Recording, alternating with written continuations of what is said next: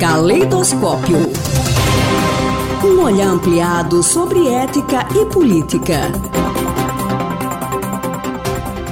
A coluna de hoje recebe o professor Antônio Carlos dos Santos, do Departamento de Filosofia da Universidade Federal de Sergipe. Pós-doutor pela Universidade de São Paulo, desenvolve pesquisas na área com ênfase em ética e filosofia política. Seja bem-vindo, professor. Qual é o tema da coluna de hoje? O tema da coluna de hoje é a relação entre religião e política. Esse tema é importante porque nós estamos no ano eleitoral. Por que isso? Porque nas, eleições, nas últimas eleições no Brasil, elas demonstraram um dado muito particular: o avanço de políticos religiosos que usam e abusam em nome da religião. E os campeões de votos religiosos foram os evangélicos, de tendência pentecostal. Tornaram-se tão agressivos no poder que têm projetos ambiciosos, de forte tendência conservadora. Longe de querer elaborar aqui uma análise profunda sobre este fenômeno, que o objetivo da nossa conversa é simplesmente pensar em que medida esse retorno do teológico, do mundo religioso sobre a política, compromete ou pode comprometer a democracia contemporânea a nossa frágil democracia brasileira. Esta questão pode ser resumida da seguinte maneira: se a democracia for entendida como a única forma política na qual a igualdade, liberdade, direito à participação no poder, e se ao longo dos séculos ela foi consolidada graças à ideia de laicização ou de mundo leigo, ou seja, separação da religião e da política, vê-se que essa volta do teológico sobrepujando o político pode sim se constituir num grave perigo a democracia contemporânea, de modo particular a brasileira.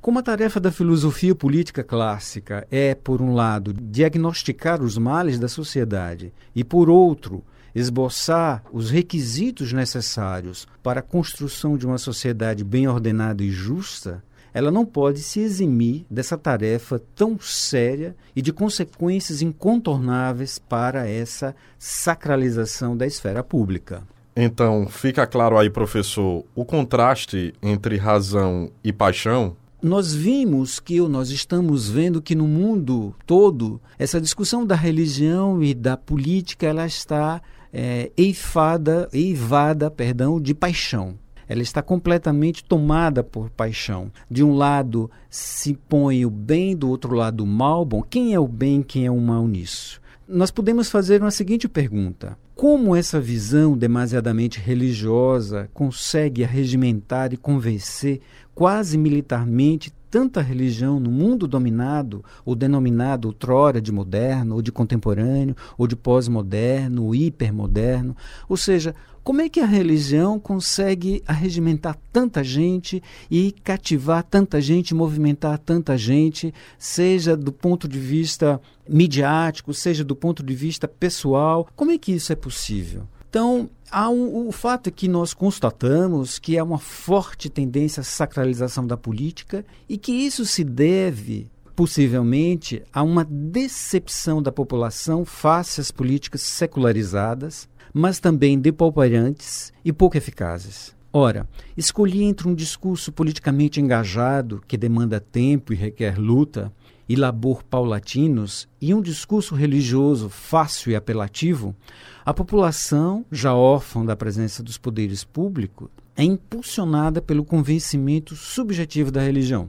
A desigualdade desproporcionada, a discriminação ignorante, o empobrecimento e a marginalização crescentes são alguns motivos pelos quais levaram boa parte da população pobre, sobretudo, a optar por um discurso preso a convicções superficiais, mesmo quando elas estão longe de serem racionalmente aceitáveis.